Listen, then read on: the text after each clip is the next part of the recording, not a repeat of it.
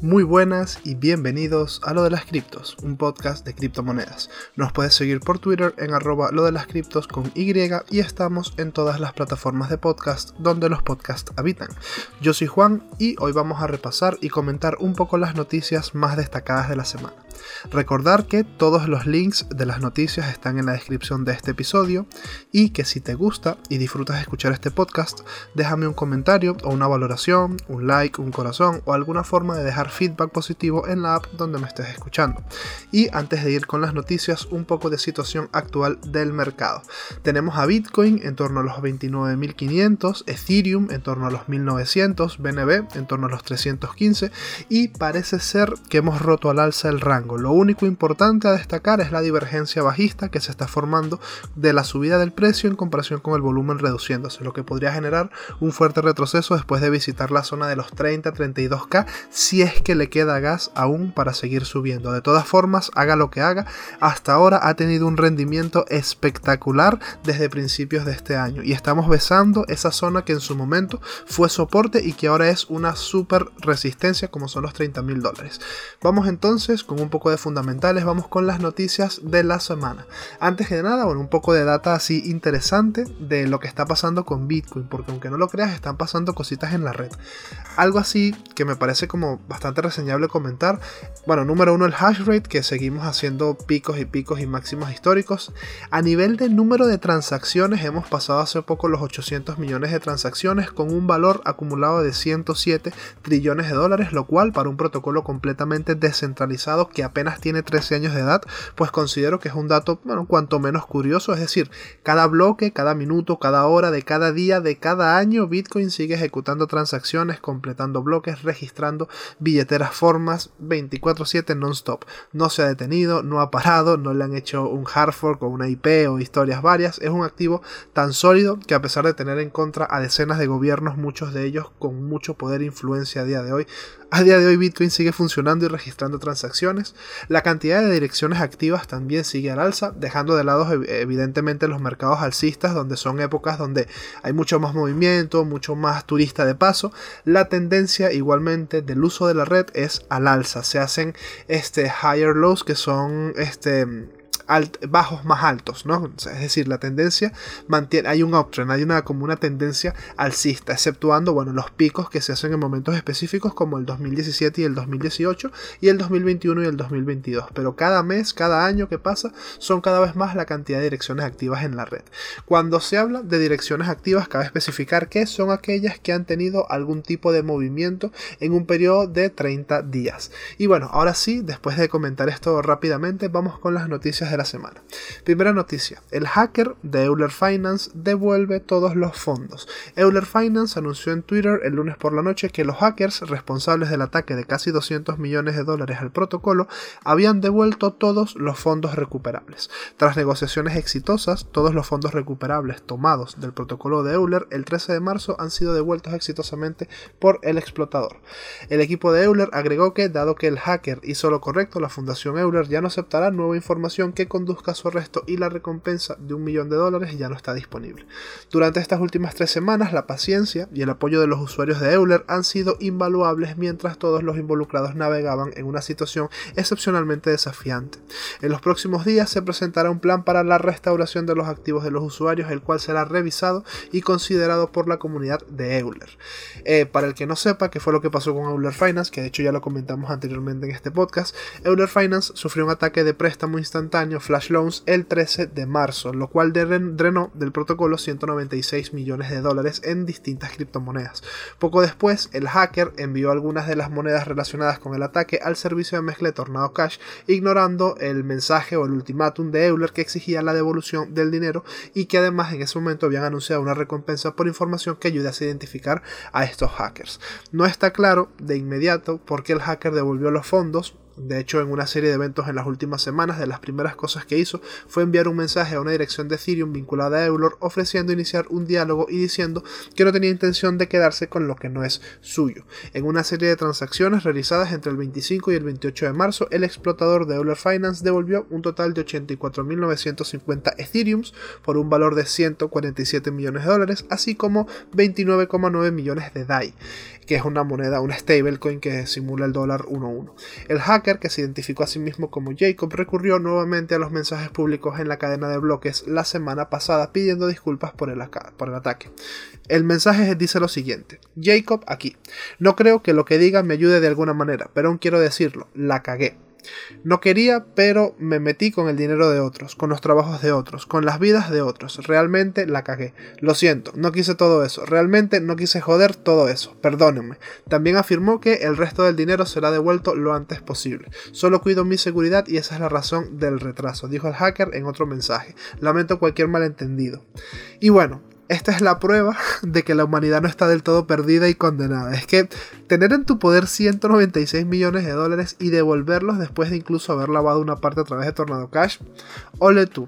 Ole tú, ya de este hackeo habíamos hablado en el podcast y de hecho mencionamos una nota que un usuario le puso, un usuario de, la plataforma de Eulers, le mandó un mensaje al hacker a través de una transacción en la blockchain explicándole su situación personal y de cómo ese hackeo le había jodido la vida y aparte le habían robado todos los ahorros de su vida. El hacker, de hecho, si no me equivoco, le hizo un reembolso a esa persona después de un par de semanas.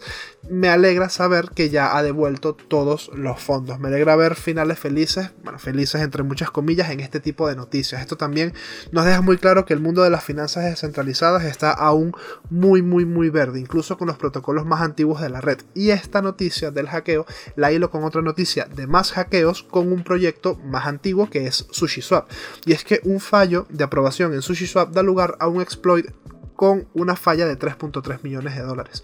la empresa de seguridad blockchain Certic Alert entre en, pocas palabras, Certic y PeckShield publicaron sobre una actividad inusual relacionada con la función de aprobación en el contrato Router Processor 2 de Sushi, un contrato inteligente que agrega liquidez comercial de múltiples fuentes e identifica el precio más favorable para el intercambio de monedas.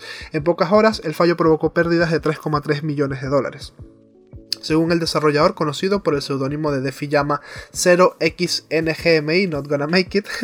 Eh, NGMI es el acrónimo de Not Gonna Make It, que es como no lo vas a lograr.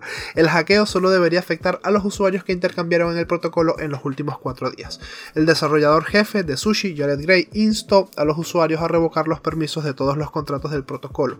Se ha creado una lista de contratos en GitHub con diferentes blockchains que requieren revocación para solucionar el problema.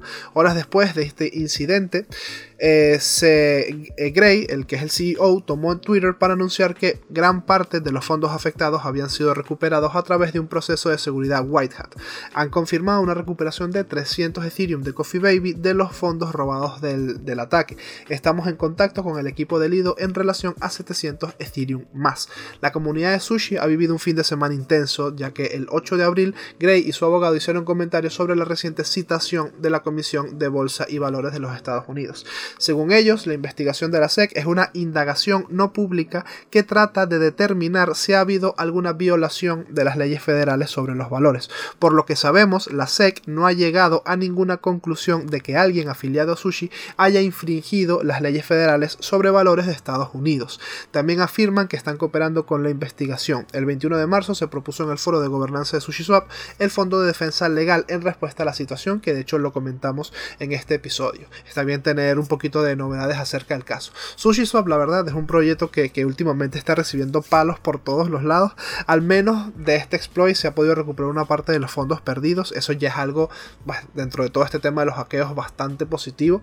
Y bueno, sobre la investigación de la SEC, cualquier novedad la traeremos sin duda a este podcast. Siguiente noticia. Yuga Labs y Gucci anuncian joyas NFT temáticas de The Other Side. La casa de moda de lujo Gucci anunció hace poco una colaboración orientada al metaverso con Yuga Labs, que es esta empresa de un valor de estimado de 4 mil millones de dólares, que son los creadores de, la, colección de los Bored Ape, eh, Ape Judge Club, los BAC para que nos entendamos. A los monitos estos de Ethereum se les dice los BASI.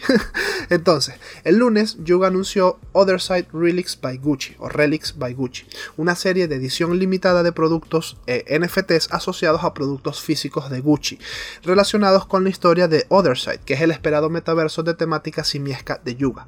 Other Side, que permanece en gran parte en secreto, gira en torno a una misteriosa especie de alienígenas llamados Koda y su relación aún turbia con los, este, los BAC, los Bullet 8 Jabs Club.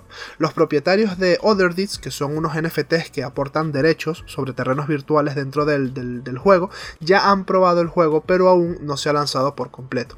La primera reliquia, o la primera relic, que saldrá a la venta gracias a la colaboración de Yuga con Gucci será el Koda Pendant, un NFT que representa tanto una joya física como un token no fungible que desbloqueará numerosas ventajas en el metaverso de The Other Side.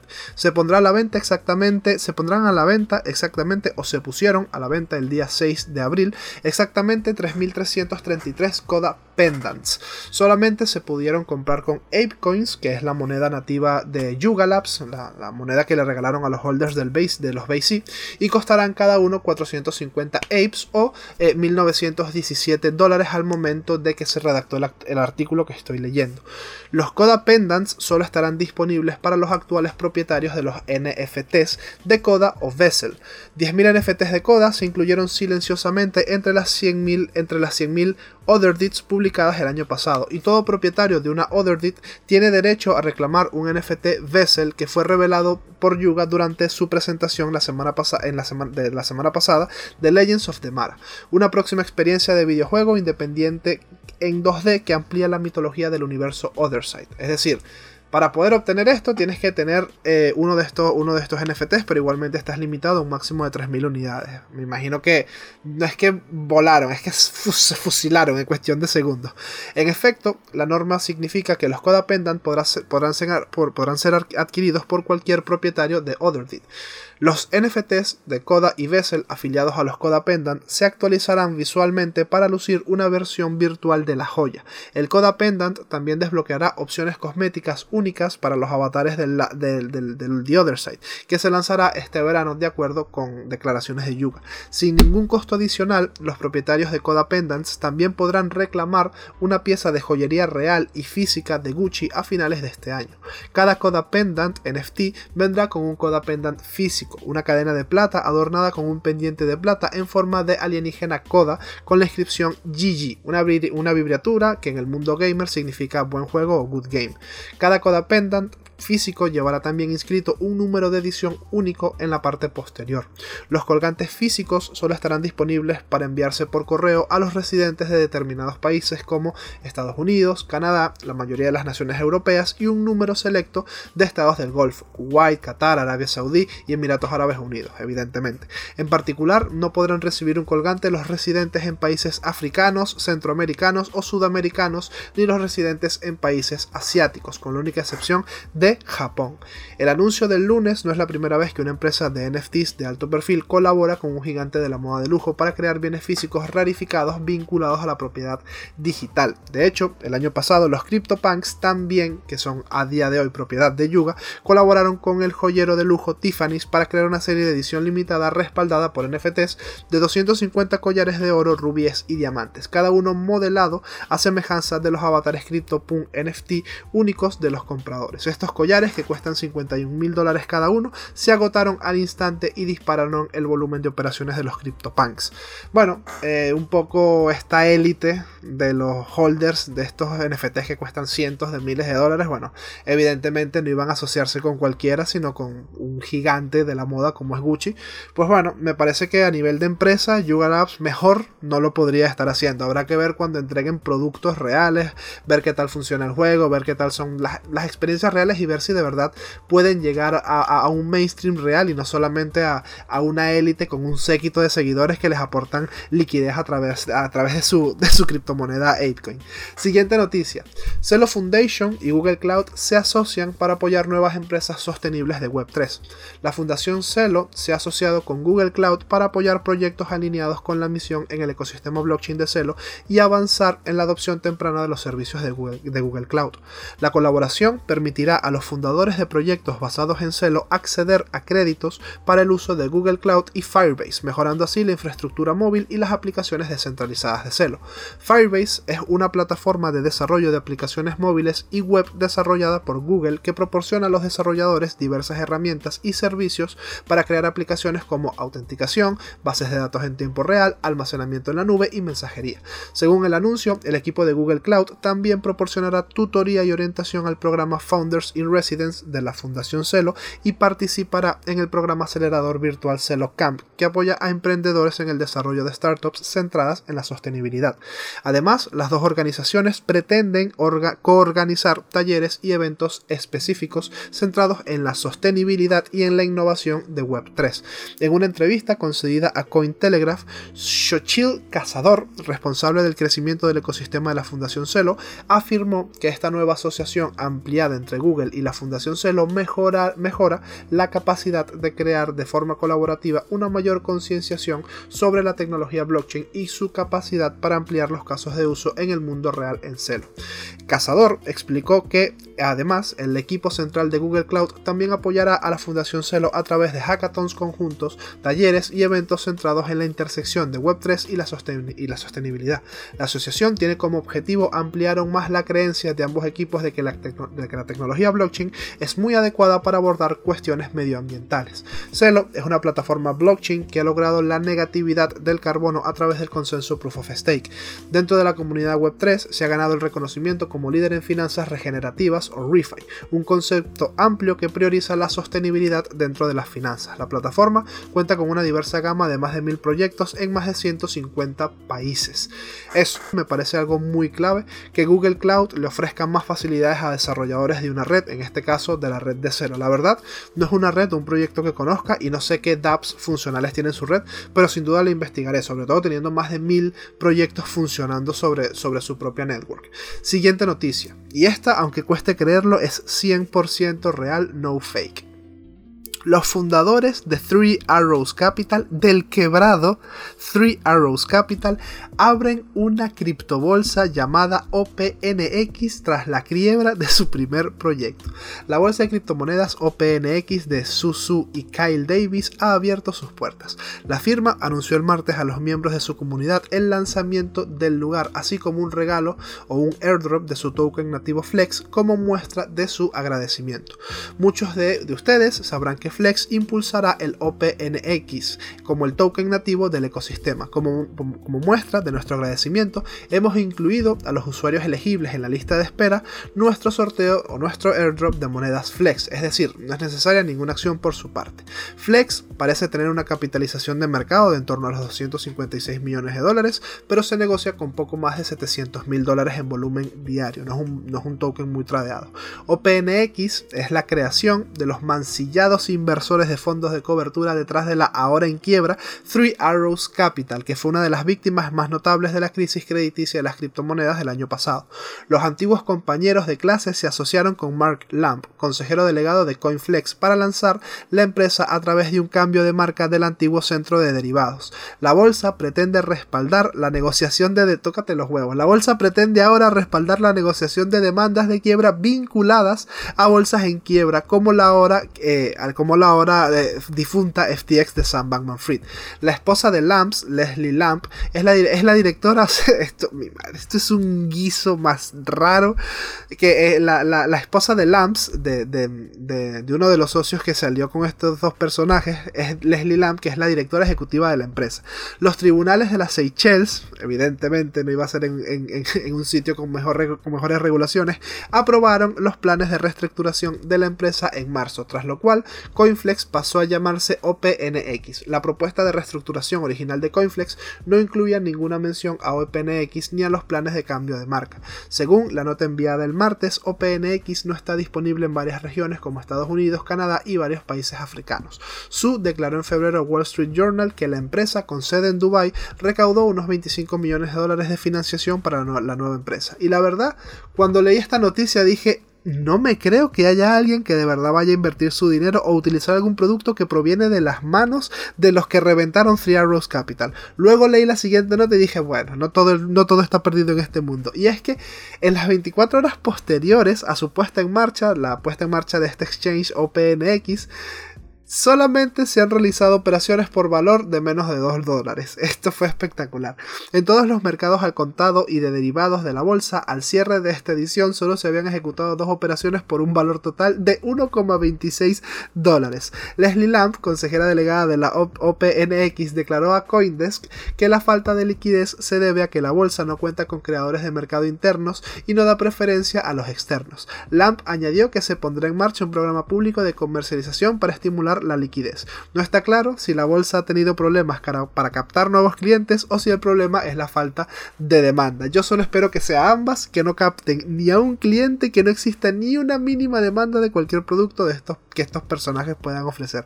Por favor, que, que, que descaro, madre mía. Siguiente noticia.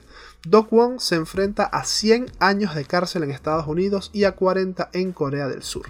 Tras la captura de Do Kwon en Montenegro, funcionarios estadounidenses y, surcoreanos intentaron trasladarlo a sus respectivos países para procesarlo. Según un reportaje de la agencia de noticias Yonhap, el criptoperiodista chino Colin Wu declaró que hay que tener en cuenta que las sanciones penales en Estados Unidos serán mucho más duras que en Corea del Sur. Wong se enfrenta a ocho cargos por delitos graves, entre ellos fraude a inversores, fraude de valores, fraude postal y fraude de materias primas. Cuando se suman las penas por los numerosos delitos a los que Kwon debe enfrentarse en Estados Unidos, la pena máxima en Estados Unidos sería de 100 años, mientras que la pena máxima en Corea solamente son 40. Cabe señalar que Sam Bankman-Fried, exdirector general de FTX, podría enfrentarse a una pena comparable, si no más dura, porque Sam está acusado de hasta 13 delitos distintos, y si es declarado culpable de todo todos ellos podría enfrentarse a una pena de más de un siglo en la cárcel. Sam declaró recientemente, se declaró recientemente inocente de una serie de acusaciones de fraude formuladas contra él ante los tribunales.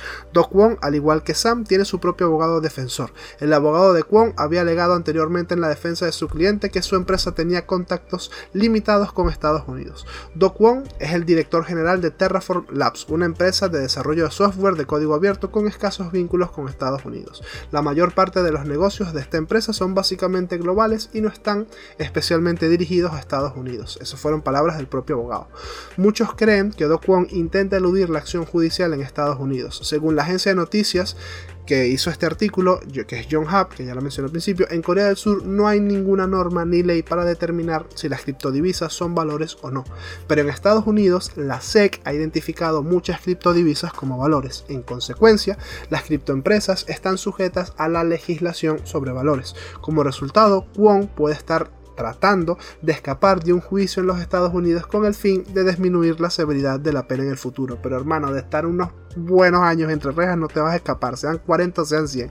Y bueno, creo que 100 años de cárcel es poco para un personaje así, pero quiero saber qué va a pasar. Me resulta súper interesante. Quiero saber qué va a pasar con él, qué va a pasar con Sam Bankman Fried y con todos estos personajes que se hicieron billonarios de un momento a otro a costa de los ahorros de la vida de muchísima gente. Siguiente noticia. Menos del 1% de los criptoinversores declararon sus impuestos a las autoridades y esto es basado en un estudio. Según un estudio realizado por la empresa fiscal sueca Deeply, solo el 0,53% de los inversores en criptomonedas a escala mundial pagaron impuestos por sus operaciones el año pasado. El porcentaje medio de personas que cumplen las normas varía en función del país. Por ejemplo, más del 4% de los inversores finlandeses pagaron impuestos, mientras que solo lo hizo el 0,03% de los filipinos. Divly exploró 24 naciones para determinar qué porcentaje de personas en cada zona declararon sus operaciones con criptodivisas a las autoridades pertinentes y pagaron los impuestos correspondientes en 2022.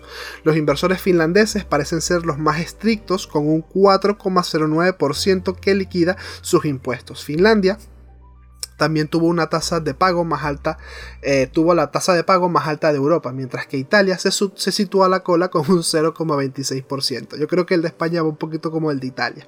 Una de las razones que explican las cifras del país del sur de Europa podrían ser el hecho de que los italianos solamente tenían que declarar sus criptomonedas si la valoración de sus tenencias era superior a 51.600 euros. El presupuesto de 2023 ha previsto ciertos cambios en ese ámbito que podrían traducirse en una reducción del umbral. Filipinas, por otro lado, es el país con el tipo de pago más bajo del mundo, con solo un 0 0,03%. Los, legisladores castigan a los locales con un impuesto del 35%, pero solo si sus ingresos por el comercio de activos digitales superan los 4.500 dólares.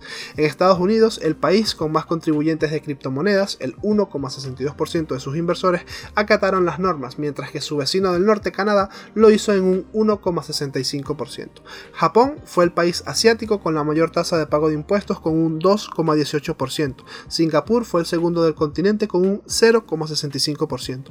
El análisis reveló que casi el 95,5% de los comerciantes globales de criptodivisas no habían pagado sus impuestos en 2022. Sin embargo, Divly cree que las cifras podrían mejorar una vez que los gobiernos impongan regulaciones modificadas y busquen una mejor aplicación de las mismas. Y bueno, nada que agregar aquí, simplemente me gustaría saber el dato de España. Creo que sería una, una sorpresa, la verdad.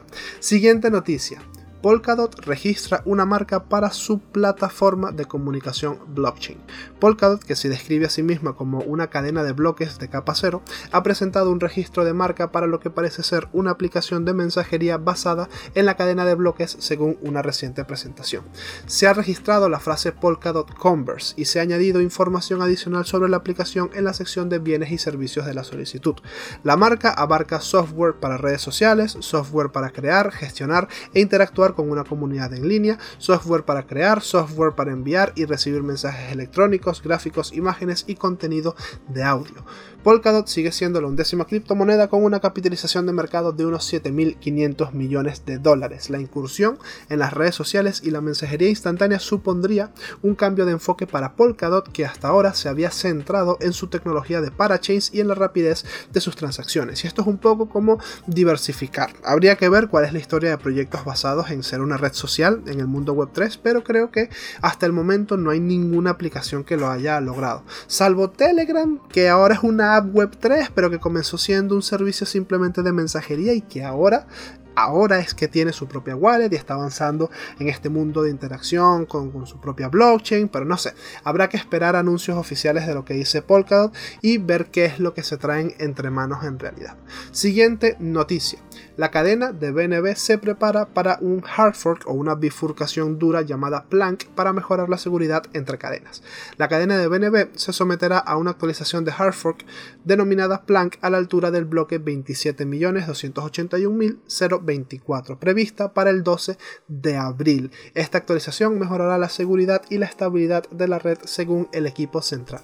La bifurcación dura está diseñada para aplicar las mejoras de seguridad propuestas en BEP 171. El objetivo de esta propuesta es reforzar el puente entre las dos cadenas de bloques que forman parte de la red BNB Chain, que es la Beacon Chain, la BEP 2 y la Smart Chain, la BEP 20. A través de la actualización, BNB Chain espera mejorar la seguridad, la eficiencia y la interoperabilidad de su red blockchain. A finales del 2022, BNB Chain fue víctima de un importante pirateo que se debió a un fallo en el mecanismo de verificación de pruebas IAVL. Este mecanismo de seguridad protege el puente entre cadenas que permite a los usuarios transferir activos entre la BNB Smart Chain y la BNB Beacon Chain. La próxima actualización de Plank implicará una migración de la vulnerable verificación de pruebas IAVL al mecanismo de seguridad de puente más seguro denominado ICS23. Además, la actualización introducirá un mecanismo de bloqueo contemporizador para grandes transferencias de fondos a través de la cadena, así como la pausa automática de los canales a través de la cadena en caso de detección de pruebas falsificadas o durante emergencias como los hackeos notificados. Estas medidas pretenden reforzar la seguridad de la red de la cadena de BNB y proteger mejor los fondos de los usuarios frente a posibles ataques. Para garantizar una transición fluida a la próxima actualización de Planck, el equipo central de BNB Chain ha pedido a todas las partes interesadas que se preparen en consecuencia. En particular, se ha pedido a los operadores de nodos completos que descarguen y compilen el software más reciente, que sería la versión 1.1.21 para permitir el hard fork. Así que ya sabes, si tienes algún nodo de la BNB Chain, que sepas que tienes que actualizarlo para poder recibir este hard fork y seguir recibiendo tu comisión de, de tus fees. Siguiente noticia. Esta, me parece súper, súper curiosa. Todos los ordenadores de Apple vienen, o todas las Macs, vienen con el white paper de, eh, con el white paper de Bitcoin escondido. Y esto está confirmado por un miembro de la comunidad en el canal de Telegram. Si no sabes de esta comunidad, te dejo el link en la descripción de este episodio. El white paper de Bitcoin ha estado escondido a simple vista en los ordenadores de Apple. El bloguero Andy Bayo reveló recientemente que un archivo inocuo llamado simpledoc.pdf, incluido como parte del sistema operativo de Apple Mac OS, contiene una copia del texto fundacional de Bitcoin escrito por el fundador anónimo Satoshi Nakamoto en el año 2008. Con sus propias palabras, mientras intentaba arreglar mi impresora hoy, descubrí que una copia en PDF del white paper de Bitcoin de Satoshi Nakamoto aparentemente se incluyó con cada copia de Mac OS desde la actualización de Mojave en 2018. Le pregunté a más de una docena de amigos usuarios de Mac para confirmarlo y estaba ahí para todos ellos. Así que si tú tienes una Mac OS que ya que tenga el software de Mojave o más actualizado, o sea, es decir, que sea una versión del 2018 hacia adelante, revisa a ver si por lo que sea también lo tienes tú y pues me lo confirmas a mí también porque me, me resulta algo súper, súper, súper curioso. Aunque Bayo descubrió el misterioso easter egg en el presunto 48 cumpleaños de Satoshi Nakamoto el 5 de abril del 2023, no es la primera vez que se encuentra. El usuario de Twitter Joshua Dickens, un ex diseñador de productos de Apple, descubrió el, white paper de macOS en el 2020, pero su tweet no tuvo mucha repercusión. De hecho, apenas a día de hoy tiene como 400 likes o algo así. Cuando él lo dijo fue como que a nadie le importa. El white paper parece ser utilizado como un documento de muestra para el dispositivo de captura de imágenes Virtual Scanner 2, con el sitio de Apple Mac Rumors sugiriendo que podría ser un documento de muestra para un sistema de transferencia de fotos de dispositivos de iOS a Max. En su hilo de Twitter del 2020, Dickens destacó otro archivo peculiar llamado cover.jpg en la misma carpeta. Se ha confirmado que es una fotografía tomada por Thomas Hawke eh, llamada Warning Alarm System, tomada en la Treasure Island en San Francisco en el 2008. En 2021 se creó un hilo en el foro de Apple para discutir estos hallazgos, pero nuevamente no tuvo mucha atención. Un usuario incluso comentó, me resulta difícil creer que a alguien le importa. Completamente de acuerdo, pero no sé, curioso. No está claro por qué o cómo el white paper de Bitcoin terminó en los sistemas de Apple. La compañía tiene una larga historia de incluir eh, easter eggs o huevitos de Pascua en sus productos, incluidas referencias a Star Wars y El Señor de los Anillos. Versiones anteriores del sistema operativo de Macintosh tenían versiones ocultas y jugables de Tetris, Pong y Snake, y los iconos de sus aplicaciones macOS y móviles siempre han incluido mensajes o significados ocultos. El white paper de Bitcoin parece ser el primer easter egg relacionado con criptomonedas que se ha encontrado en el software de Apple. Bayo especuló que el white paper podría haber sido incluido como una broma interna por un máximo secreto de Bitcoin en el que trabajaba Apple o simplemente incluirlo como un PDF multipágina conveniente y liviano para fines de prueba que nunca debió ser visto por los usuarios finales. Y yo honestamente me decanto más por la segunda, pero hey, oye, es muy curioso que mm, en todas las Mac que hay desde el 2018 para acá, pues haya un white paper de Bitcoin. No sé, me parece súper, súper, súper curioso. Y bueno, nada, eso ha sido todo por el día de hoy. Tengo algunos otros titulares, como que por ejemplo MicroStrategy de Michael Saylor compró 1045 bitcoins más. Eh, se cancela la licencia de derivados de Binance en Australia a petición de la bolsa del país. OpenSea lanza OpenSea Pro, que es una plataforma para, para atraer a los traders profesionales de NFTs. Y, por ejemplo, tengo otra que es que BitGet lanza un fondo Web3 de 100 millones de dólares para apoyar criptoproyectos de nueva generación en Asia. esas noticias, si las quieres escuchar también, si las quieres leer también, perdón, te las voy a dejar en la descripción del episodio. Muchas gracias por escucharme. Nos vemos en la próxima semana. Hasta la próxima.